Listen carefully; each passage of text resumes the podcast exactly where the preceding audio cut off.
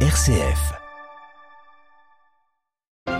de 700 morts au Soudan et les combats se poursuivent entre les forces armées et les paramilitaires. Les États-Unis menacent de sanctions. Après avoir chargé Kiev, Moscou pointe du doigt Washington, l'accusant d'avoir voulu attaquer Vladimir Poutine à l'aide d'un drone. Elle était en charge de lutter contre la corruption au Liban. Rada Aoun est radié de la magistrature. Nous l'entendrons, la polémique enfle à Beyrouth. Pour la première fois depuis 12 ans, le ministre pakistanais des Affaires étrangères est en Inde pour le sommet de Shanghai. Pris dans une guerre froide, l'Inde et le Pakistan refusent de dialoguer. Couronnement du roi Charles III demain au Royaume-Uni. Jamais la cérémonie n'aura été aussi œcuménique. Nous en parlons ce matin avec l'abbé Christopher Jamison. C'est le président de la congrégation bénédictine d'Angleterre. Radio Vatican, le journal Marine Henriot. Bonjour. Les combats font toujours rage à Khartoum au Soudan malgré les tentatives de cesser le feu. En milieu de semaine, le Soudan du Sud, impliqué dans les négociations, avait annoncé une trêve entre les forces armées soudanaises et les paramilitaires des FSR. Un cessez-le-feu ignoré, tout comme les appels au calme de la communauté internationale. Alors les États-Unis montent au créneau et menacent de prendre des sanctions. Myriam Sandouno. La violence au Soudan est une tragédie, a fait savoir hier le président pardon, Joe Biden. Il a signé un nouveau décret renforçant les pouvoirs de sanction du gouvernement américain contre ceux qui menacent la stabilité du pays. Joe Biden a précisé que ces sanctions viseraient les personnes responsables d'avoir sapé la transition démocratique et d'avoir eu recours à la violence contre des civils, selon un communiqué qui n'identifie cependant pas les personnes visées par les sanctions.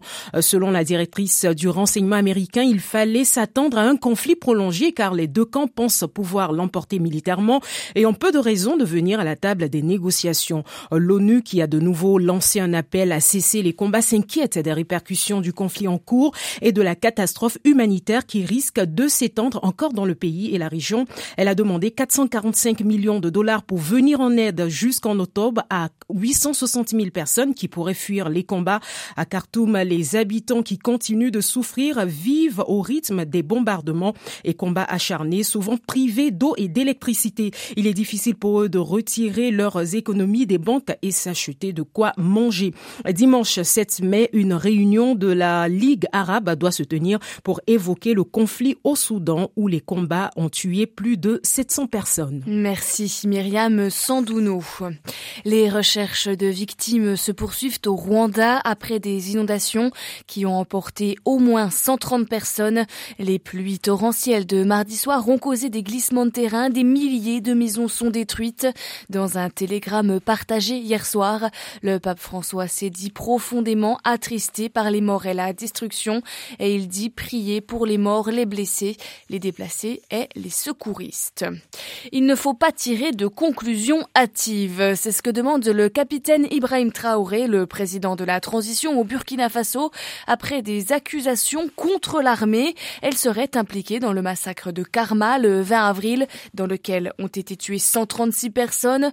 Des témoins et des rescapés affirment que les attaquants portaient des uniformes et avaient des pick-up de l'armée. Le chef de l'État burkinabé rappelle que l'armée a perdu des blindés lors de nombreuses attaques commises auparavant par des groupes djihadistes. Après avoir accusé Kiev d'avoir voulu atteindre Vladimir Poutine au Kremlin avec des drones, les autorités russes estimaient hier que c'était la main de Washington qui était potentiellement derrière cette attaque présumée. Du moins, c'est ainsi que les propos du porte-parole de la présidence russe ont été perçus. À Moscou, Jean-Didier Revoin. Ce n'est pas un long communiqué émanant des autorités russes qui accusent Washington d'avoir téléguidé les drones qui ont explosé au-dessus du Kremlin dans la nuit de mardi à mercredi, mais c'est en répondant à la question d'un journaliste qui lui demandait si Washington pouvait avoir joué un rôle dans cette attaque présumée que le porte-parole du Kremlin a répondu par l'affirmative. Dmitri Peskov a souligné que les actions de ce qu'il appelle le régime de Kiev étaient dictées par Washington et que Moscou en était tout à fait conscient. Une façon de reprendre le narratif déjà maintes fois égrené et selon lequel serait le jouet des Américains qui utilisent l'Ukraine sans scrupule pour attaquer et affaiblir la Russie. Il a encore précisé que Moscou disposait d'informations confirmant que ces drones avaient été lancés par l'Ukraine, mais qu'il ne pouvait pas vraiment en dire plus avant d'ajouter que les tentatives de nier ce fait étaient ridicules. Toujours est-il que Vladimir Poutine ne semble pas plus impressionné que cela. La télévision russe a diffusé des images du président dans son bureau au Kremlin en pleine discussion avec son ministre du Développement économique. Jean-Didier Revoin, Moscou pour Radio Vatican. Les États-Unis n'ont rien à voir dans cette affaire, a rétorqué John Kirby, le porte-parole du Conseil de sécurité nationale de la Maison-Blanche. La chasse à l'homme vient de se terminer en Serbie. La police a retrouvé l'auteur de tirs qui ont fait huit morts hier soir dans trois villages à 60 km de la capitale Belgrade. Un homme de 21 ans a ouvert le feu à l'arme automatique depuis une voiture en mouvement. La Serbie déjà frappée par une tuerie mercredi dans une école. Un enfant de 13 ans avait tué huit élèves de son établissement.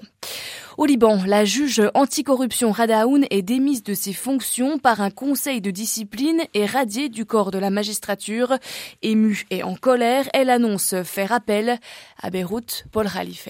La décision de démettre la juge la plus célèbre du Liban a provoqué un vif émoi et de fortes polémiques dans le pays. Le hashtag Radaoun avait déjà été partagé plus de dix mille fois en fin de journée. Radaon s'est défendu de tout parti pris dans les dossiers qu'elle instruit et a qualifié de vindicatives les mesures qui l'ont frappée. Prenant la parole devant les médias, la magistrate a assuré qu'elle ne reculerait pas, même si sa vie était menacée. Très médiatisée, Radaon a fait de la lutte contre la corruption son principal combat. Avant même la justice européenne, c'est elle qui a engagé des poursuites contre le gouverneur de la Banque du Liban, Riyad Salami. Le processus judiciaire a été bloqué par des ingérences politiques. Parmi ces cibles figurent entre autres le Premier ministre Najib Miati et d'autres politiciens ou hommes d'affaires réputés intouchables. La procureure du Mont-Liban a refusé l'année dernière de se conformer à une décision du procureur général, son supérieur hiérarchique, de la dessaisir des dossiers liés aux crimes financiers. Ses détracteurs l'accusent d'avoir été l'instrument de l'ancien chef de l'État, Michel Aoun, dans sa campagne de lutte contre la corruption, ce qu'elle a encore nié ce jeudi. Paul Khalife, Beyrouth, RFI pour Radio Vatican. En Syrie voisine, le président iranien a conclu sa visite. C'était la première depuis le début de la guerre. Et il estime qu'elle sera un tournant dans ses relations avec Damas, un bond en avant, dit Ibrahim Raisi, notamment au chapitre économique. La République islamique entend aider son allié à reconstruire la Syrie. Après 12 ans de guerre, attirer des capitaux est devenu une priorité pour Damas. Le ministre pakistanais des Affaires étrangères est arrivé hier en Inde et c'est la première fois depuis 12 ans qu'une telle visite a lieu. Au Pakistan comme en Inde, certains observateurs espèrent que ce séjour permettra de renouer le dialogue. Le processus de paix entre les deux puissances nucléaires est quasi gelé depuis maintenant 15 ans. On écoute les précisions de notre correspondant en Inde, Emmanuel Derville. Bilawal Bhutto a atterri à Goa jeudi pour une visite de deux jours. Malgré les espoirs exprimés dans la presse pour une relance du processus de paix, le ministre a déclaré d'entrée de jeu qu'il ne venait que pour le sommet de l'Organisation de coopération de Shanghai. Aucun tête-à-tête n'est officiellement prévu avec son homologue indien. Les deux pays sont pris dans une guerre froide qu'ils ont eux-mêmes aggravée. L'arrivée au pouvoir des fondamentalistes hindous en 2014 et les persécutions contre les musulmans indiens ont renforcé l'incompréhension.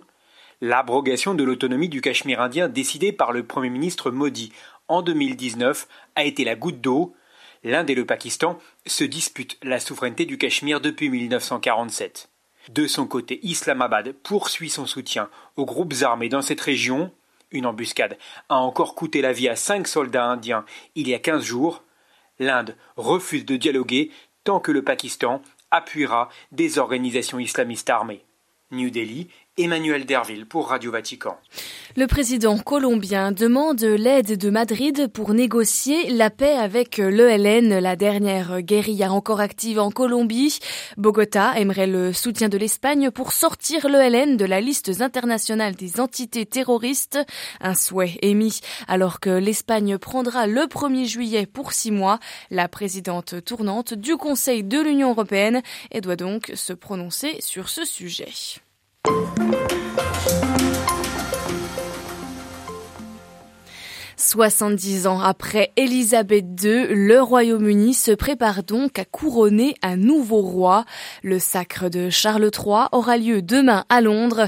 Tous les regards vont converger vers l'abbaye de Westminster où la cérémonie anglicane sera présidée par l'archevêque de Canterbury, Justin Welby, devant 2300 invités dont une centaine de chefs d'État.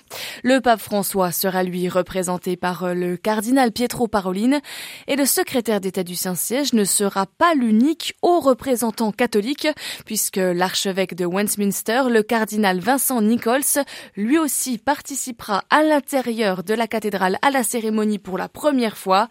Et geste œcuménique d'ampleur, le pape François avait offert début avril deux fragments de la 5-3 de la Sainte Croix à l'église anglicane.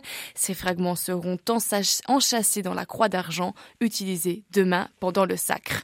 Ainsi, jamais un couronnement n'aura fait la part belle à autant de religions dans l'histoire du Royaume-Uni. On en parle ce matin avec l'abbé Christopher Jaminson, président de la congrégation bénédictine d'Angleterre au commencement, avant la cérémonie, la liturgie, il y aura une procession qui contiendra les drapeaux des autres pays du Commonwealth et qui seront portés par des représentants de différents foi aussi et qui sera menée par notre Premier ministre hindou. C'est une affirmation importante au commencement de la cérémonie qu'on n'a jamais vue avant. Et puis à la fin de la cérémonie, il y aura une bénédiction partagée par les représentants des autres églises. Pour la première fois, il y aura une bénédiction prononcée par le le cardinal Nichols, le cardinal archevêque de Westminster. Ça serait pour la première fois depuis le XVIe siècle. On peut dire que la cérémonie est encadrée par ces deux dimensions œcuméniques. Et la cérémonie en soi-même, c'est bien sûr plus anglicane. Quels seront les différents éléments catholiques dans ce couronnement? Ce qui frappe, c'est qu'il y a au centre de la cérémonie, il y a l'onction du roi par l'archevêque de Canterbury. Ici, pour le sacre, il y a l'huile consacrée qui vient du Mont des Olives à Jérusalem, spécialement parce que là, c'est où est enterrée la grand-mère du roi Charles, la princesse Alice. Mais c'est frappant que c'est l'unique liturgie anglicane officielle qui contient euh, l'huile consacrée comme ça. Je spécule que c'est parce que la cérémonie du couronnement n'a jamais changé depuis le Moyen Âge, même après la Réforme. L'onction, c'est le centre euh, de cette liturgie. Mais à la fois, on ne va pas le voir. Ça va être caché de la vue publique parce que c'est un moment si sacré qu'on ne peut pas le voir. C'est un moment très intéressant parce que c'est très très catholique. Quelle est la nature des liens entre le roi Charles et les églises orthodoxes et catholiques? Il a des relations très étroites avec l'église orthodoxe et surtout les chrétiens du Moyen-Orient, en partie à cause de sa grand-mère, de son père. Le prince Philippe était d'origine orthodoxe, mais il est converti comme anglican avant de se marier avec la princesse Elisabeth. Il a donné son support et son intérêt très profond aux chrétiens qui sont persécutés au Moyen-Orient. Il a des bonnes relations avec l'Église catholique. Une fois dans son histoire, quand il était beaucoup plus jeune, il a dit au cardinal de Westminster, il a dit, bon, je suis amoureux de beaucoup de filles catholiques. Qu'est-ce qu'on va faire? Parce qu'il n'avait pas le droit de se marier avec un catholique. C'est toujours le cas. On a, disons, un problème de présentation, c'est-à-dire que c'est une liturgie anglicane au cœur et on ne peut pas changer cela. Pourquoi ce sacre en particulier sera lié à l'inclusion de toutes les religions euh, un aspect interreligieux important dans le Royaume-Uni d'aujourd'hui? Alors, à la fois, on reconnaît que le Royaume-Uni moderne est tout à fait différent de l'histoire quand tout le monde était au moins chrétien et presque tous anglicans. On a réussi, je crois. La quadrature du cercle, c'est d'encadrer la liturgie anglicane avec des cérémonies très inclusives au commencement et à la fin. Je crois que le roi, il est croyant anglican très sincère lui-même de cette perspective, il peut comprendre bien les autres religions, je crois. Les leaders des religions diverses en Angleterre, ils savent bien que le roi entend bien leur situation et veut les supporter. Alors il est le champion des minoritaires en, ce moment. Mais c'est aussi l'Église anglicane même qui garde un peu ce rôle. L'Église anglicane est très large, avec un rôle de défendre toutes les religions. Le monarque britannique est connu comme défenseur de la foi, titre qui était donné paradoxalement par le pape au roi Henri VIII, qui a écrit contre Luther et la, la réforme avant de rompre les relations avec Rome. Le roi Charles a dit qu'il voulait être défenseur de toutes les foi, non seulement de la foi anglicane. Voilà, interrogé par Delphine Allaire, frère Christopher Jamison, président de la congrégation bénédictine anglaise, était ce matin notre invité.